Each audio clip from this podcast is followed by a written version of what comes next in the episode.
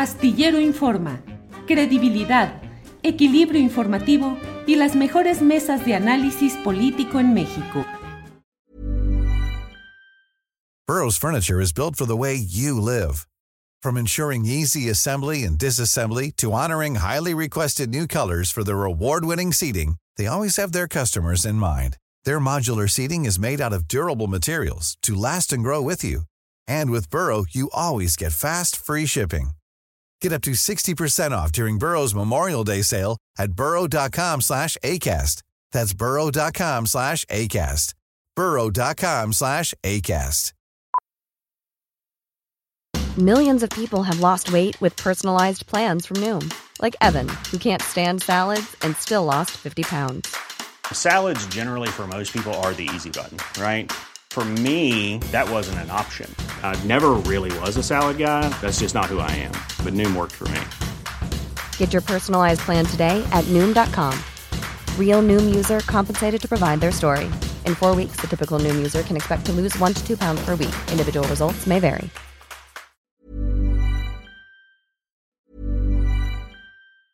There's never been a faster or easier way to start your weight loss journey than with PlushCare. PlushCare accepts most insurance plans and gives you online access to board-certified physicians who can prescribe FDA-approved weight loss medications like Wigovi and Zepbound for those who qualify. Take charge of your health and speak with a board-certified physician about a weight loss plan that's right for you. Get started today at plushcare.com slash weight loss. That's plushcare.com slash weight loss. plushcare.com slash weight loss. Millions of people have lost weight with personalized plans from Noom. Like Evan, who can't stand salads and still lost 50 pounds. Salads generally for most people are the easy button, right? For me, that wasn't an option. I never really was a salad guy. That's just not who I am. But Noom worked for me. Get your personalized plan today at Noom.com. Real Noom user compensated to provide their story. In four weeks, the typical Noom user can expect to lose one to two pounds per week. Individual results may vary. Bien, pues ayer, ayer martes, eh, en un breve espacio de nuestro programa, le di con rapidez algo de lo que eh, vi con interés, un video en el cual el rector de la Universidad de Guadalajara, Ricardo Villanueva, hizo mención de varios temas interesantes relacionados con los libros de texto gratuitos. Pusimos la parte en la cual señala que no hay ningún indicio de que sean textos que promuevan el comunismo aunque sí hay menciones a algo que no es comunismo, la vida en común, la vida comunal, los trabajos en colectivo. Pero me parece que quedaron muchas cosas pendientes y por ello es que hoy tengo, eh, tenemos la oportunidad de platicar con el rector de la Universidad de Guadalajara, a quien saludo con gusto. Ricardo, buenas tardes. Julio, al contrario, qué gusto estar contigo y con todo tu auditorio y para un tema tan relevante que está discutiéndose en todas las sobremesas del país, es de lo que se está hablando y hay que hablarlo con objetividad. Así es, Ricardo, me llamó la atención varias cosas del video que te digo, solo alcanzamos a poner un pedacito, pero hoy te pido que nos ayudes. Una parte es en la que refieres que ha habido muchas fake news, muchas noticias falsas, que en la discusión y en el análisis públicos sobre los libros de texto gratuitos, ha habido muchas mentiras. ¿A qué te refieres, Ricardo?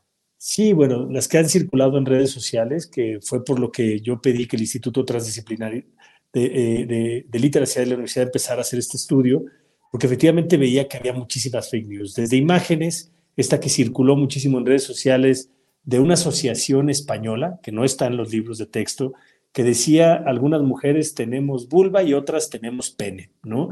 Y que fue escandalosísimo, ¿no? Y pasó, y yo, muchos papás y mamás me hablaban, y oye, corrector, ¿cómo es posible que esto esté en libros de niños, eh, eh, estas cosas, la ideología de género y todo esto, ¿no? Bueno, fake news, es una imagen de una asociación española. hubo otro caso que también circuló muchísimo en redes sociales de un ejemplo que se ponía de unas sexoservidoras transgénero eh, que decían que estaba en los libros de primaria para niños lo cierto es que es un libro eh, del INEA, del Instituto Nacional para Educación para los Adultos, que no es de primaria, es de secundaria, pero que es para educación de adultos, por lo cual ese ejemplo puede ser perfectamente utilizable para hablar de discriminación.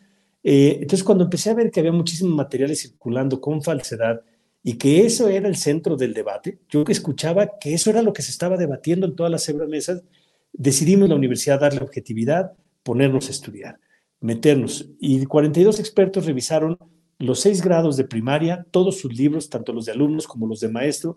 Julio, fue palabra por palabra, hoja por hoja, revisamos cada código QR, revisamos todas las imágenes, la iconografía, la tipografía, y la conclusión a la que pudimos llegar es que sí hay errores, y muchos errores, ¿no?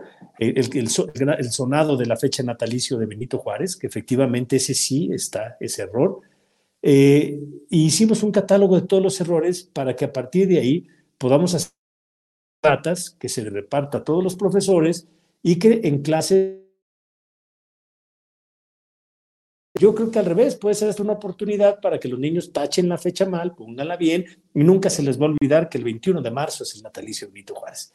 Eh, quisimos analizar un poquito el Instituto de la Tenacidad, tratar de ver si había algunas narrativas de adoctrinamiento, ¿no? Que se estaba debatiendo en el país y se decía muchísimo que sí había un adoctrinamiento en los libros de texto eh, hacia una, a lo que llamamos un adoctrinamiento comunista, ¿no?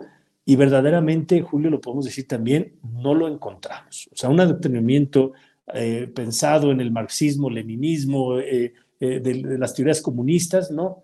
Lo que sí hay es una reiterada llamado a los niños, creo que a veces hasta excesivo, pero me parece bien que los niños entiendan que viven en comunidad. Entonces a veces es un poquito excesivo porque antes de hacer una multiplicación, el niño, antes de resolver este problema, piensa que vives en una comunidad y después resuelve el problema. Bueno, eh, a lo mejor eh, desde mi punto de vista es un poquito excesivo, pero no me parece mal. O sea, me parece bien porque el gran, problema que estamos viendo en la humanidad y en este país, pues justo es el individualismo, pues toda la violencia que estamos viviendo, todo lo que se está haciendo, pues es justo porque los seres humanos hemos perdido el sentido de lo común, de lo colectivo. A veces no hay trenes y nos vamos a los carros y al transporte privado. Eh, la gente nos estamos encerrando en cotos porque queremos nuestro propio jardín, nuestro propio parque eh, y ya no vamos a la plaza y abandonamos el espacio público porque queremos el espacio privado. Y no nos hemos dado cuenta que lo común se construye desde la visión en la primaria. Y creo que estos libros lo que hacen es un llamado al sentido de comunidad, más no a un adoctrinamiento comunista. Entonces lo que hicimos, Julio, bueno, pues fue a partir de la ciencia, de, eh, con profesionales, pues darle objetividad a un debate que se estaba politizando. A mí me preocupó muchísimo que los libros de texto se discutan en un año electoral. Eso es una bomba, ¿no? Este, eh, no es el mejor año para, para transformar los libros de texto, pero creo que si le damos objetividad podemos aportar y eso es lo que la Universidad de Guadalajara intentó hacer, un estudio serio que diera tranquilidad a los padres y madres de familia, que el gobierno pues, pueda ver los errores que sí tienen los libros que hay que corregir, pero que podamos transitar como país a un tema tan importante como la educación. Ricardo, se hablaba de erotización, de una tempranísima educación sexual. Ya nos diste algún adelanto de esto, pero en general, ¿qué encontraron? No, bueno, eh, no hay una erotización, eso también yo lo descartaría. No hay una hipersexualización, tampoco encontramos eso. Hay algunos ejemplos. Perdón, Ricardo, se cortó, se, pasmó. Hablabas de que no hay erotización, no hay hipersexualización.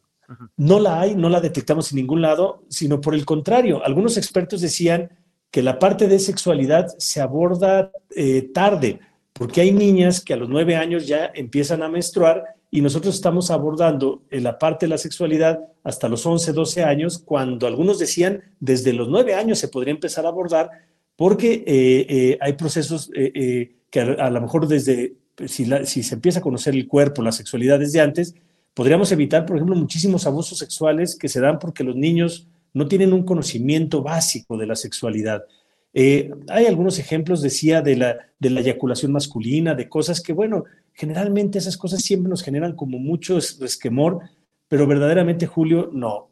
Podríamos asegurar que no vemos una hipersexualización ni una erotización de los niños. Lo que vi es muchas fake news diciendo eh, con imágenes falsas que, de ejemplos que supuestamente estaban en los libros que no es cierto que están. Eso sí lo vi eh, mucho en las redes sociales.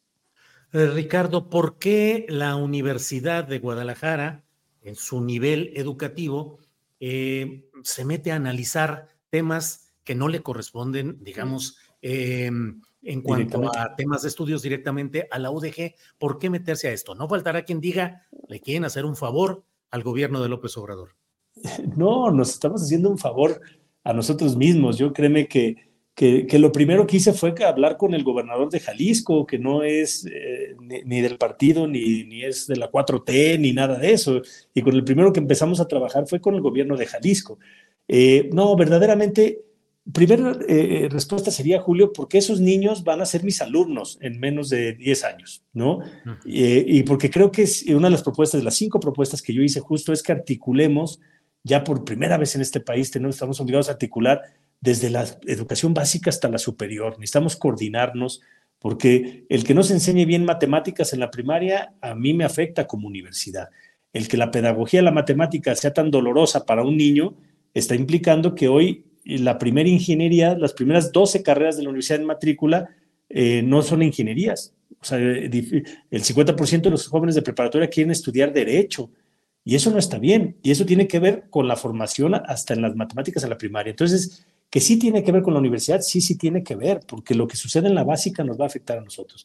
Pero lo segundo es porque creo que cualquier universidad, y creo que todos lo deberíamos de hacer, Julio, y espero que a partir de este estudio más universidades estudien para que haya más voces diciendo lo que yo dije ayer. Eh, yo creo que es una obligación de todas las universidades poner nuestra mente colectiva, el principal activo que tenemos, que son nuestros investigadores, al servicio de los temas que se están discutiendo en el país.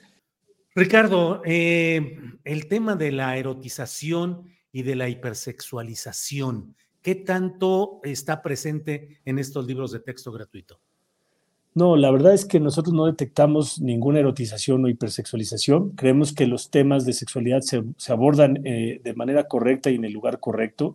Eh, es más, algunos expertos decían que, que, se podía abordar antes, porque dábamos el caso de niñas que a los nueve años ya tienen su menstruación y que a lo mejor sería útil eh, adelantar para, para, un poquito la, educación sexual de los niños, eh, creemos que, no hay tal cosa, que efectivamente todos esos casos eh, que, han eh, a la gente preocupado, la verdad es que los hemos visto con fake news. son estas imágenes que veíamos de España y de otros países las que circularon que estaban dando falsa información.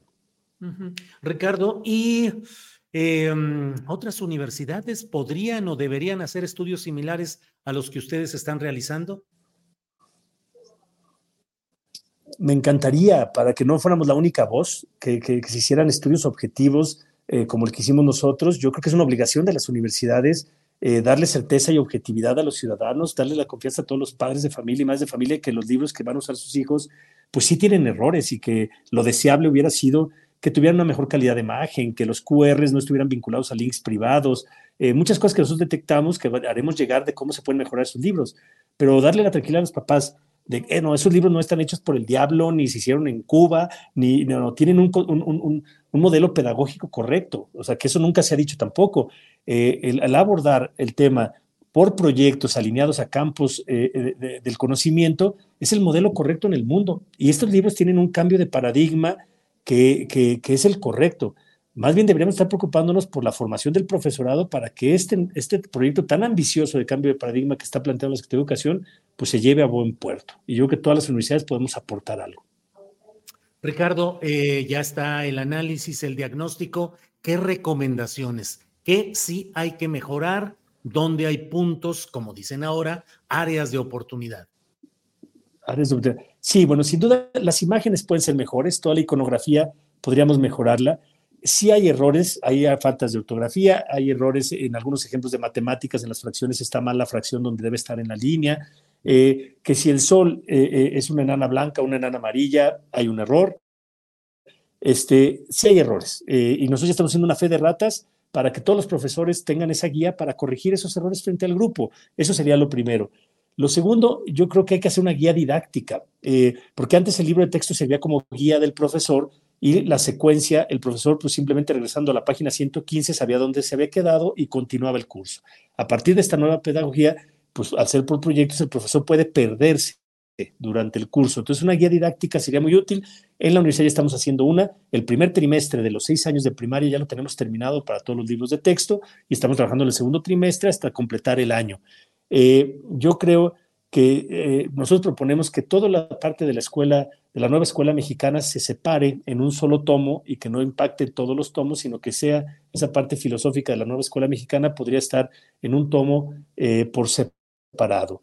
Eh, a partir de ahí, yo creo que la formación de profesores, del, del profesorado es el mayor reto que tenemos. Entonces, eh, estamos a tiempo de empezar a trabajar los libros del 2024, pero si nos ponemos todos como país a, aportar, eh, el próximo año podemos tener unos libros sin estos errores eh, y bajo un modelo pedagógico que están planteando que a mí me parece que es el correcto. Bien, Ricardo. ¿Algo que desees agregar respecto a este análisis que ha hecho la Universidad de Guadalajara sobre los libros de texto gratuito? No, bueno, pues simplemente que también lo que veo es que el país está polarizado. Si uno sale a opinar una cosa, estás del lado de un lado y si opinas otra estás del otro. Yo lo único que les puedo decir es que no tengo ningún interés más de que la universidad aporte darle tranquilidad a los papás de que esos libros, eh, eh, si, bien tienen errores, serán muy útiles y que sería gravísimo que este país se hubiera quedado sin libros de texto. Entonces, eh, que cuenten con la universidad, si en algo podemos aportar para la objetividad de este debate, que sigan contando con nosotros, Julio, y que espero que así sea. Bien, Ricardo, cierro solo preguntándote, ya que nos asomamos a esa ventana de las polarizaciones electorales, me parece percibir aires distintos, aires, no sé si de reconciliación política. Veo al rector de la UDG reuniéndose en trabajos eh, conjuntos con el gobernador de Jalisco, Enrique Alfaro, y veo al rector de la Universidad de Guadalajara eh, planteando este tipo de análisis y de trabajos interdisciplinarios para analizar asuntos de nivel nacional. ¿Hay nuevos aires, nuevos vientos políticos en la UDG, Ricardo? Bueno, eh, la verdad es que nosotros seguimos igual, Julio, tratando de, aportar, tratando de ser objetivos. No, pues quien nos declaró una guerra pues fue el gobernador de Jalisco por un tema eh, que todavía seguimos sin entender, porque nos quitó 140 millones de pesos para un museo eh, de ciencias ambientales pero la universidad desde antes ayudamos en la pandemia, pusimos todas nuestras capacidades y Jalisco fue el estado que mejor enfrentó la pandemia y pusimos a todos nuestros investigadores, todos nuestros laboratorios al servicio del estado y, hoy lo seguimos haciendo. Ahora a los libros de texto, eh, más bien quienes a veces han cambiado es la postura de los gobernadores hacia la universidad, pero la universidad mantiene estable, tiene teniendo las mismas posturas. Vamos a criticar lo que tengan que criticar y vamos a decir que está bien lo que esté bien. Entonces, la universidad a veces cuando criticamos al gobierno federal nos dice que estamos en contra del presidente y que la Feria del Libro es la principal opositora al presidente. Eh, y, ahora decimos que los libros de texto, bueno, eh, tienen un paradigma correcto y, ya se dice de otra manera, ¿no? Entonces, no, yo sí creo, Julio, que la universidad debe ser una institución estable, que, que mantenga, que justo para eso es la autonomía, para poder criticar cuando se debe criticar, pero lo que está mal es que nomás se critique por criticar. También hay veces que las cosas se hacen bien, hay que reconocerlas, ¿no? Entonces, eh, nosotros seguimos igual, el, eh, eh, con el gobernador yo siempre quise trabajar. Yo lamento mucho que durante dos años nos hayamos alejado y hayamos sido un conflicto que sigo creyendo que fue irracional y que nunca tuvo sentido. pero bueno, para contestar ahora sí tu pregunta, sí, ya nos hablamos otra vez y estamos trabajando. Muy bien. bueno, este es el punto. Órale. Ricardo. Muchas, gracias. Al contrario, Julio, gracias por permitirme estar con todo tu auditorio en un tema tan importante y que en verdad eh, llegue la calma a las sobremesas de todas las familias. Nos va a ir bien este año escolar, vamos a usar los libros, vamos a corregir los errores y preparemos los del siguiente año. Ricardo, muchas gracias. Seguiremos en contacto. Muchas gracias. Selling a little or a lot.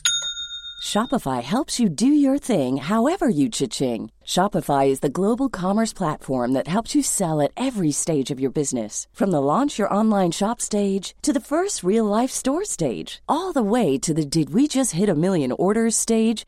Shopify is there to help you grow. Shopify helps you turn browsers into buyers with the internet's best converting checkout. 36% better on average compared to other leading commerce platforms because businesses that grow grow with Shopify. Get a $1 per month trial period at shopify.com/work. shopify.com/work. Hey, it's Paige DeSorbo from Giggly Squad. High quality fashion without the price tag. Say hello to Quince. I'm snagging high-end essentials like cozy cashmere sweaters, sleek leather jackets, fine jewelry, and so much more. With Quince being 50 to 80% less than similar brands. And they partner with factories that prioritize safe ethical and responsible manufacturing. I love that. Luxury quality within reach. Go to quince.com slash style to get free shipping and 365 day returns on your next order. quince.com slash style Para que te enteres del próximo noticiero, suscríbete y dale follow en Apple, Spotify, Amazon Music, Google o donde sea que escuches podcast. Te invitamos a visitar nuestra página julioastillero.com.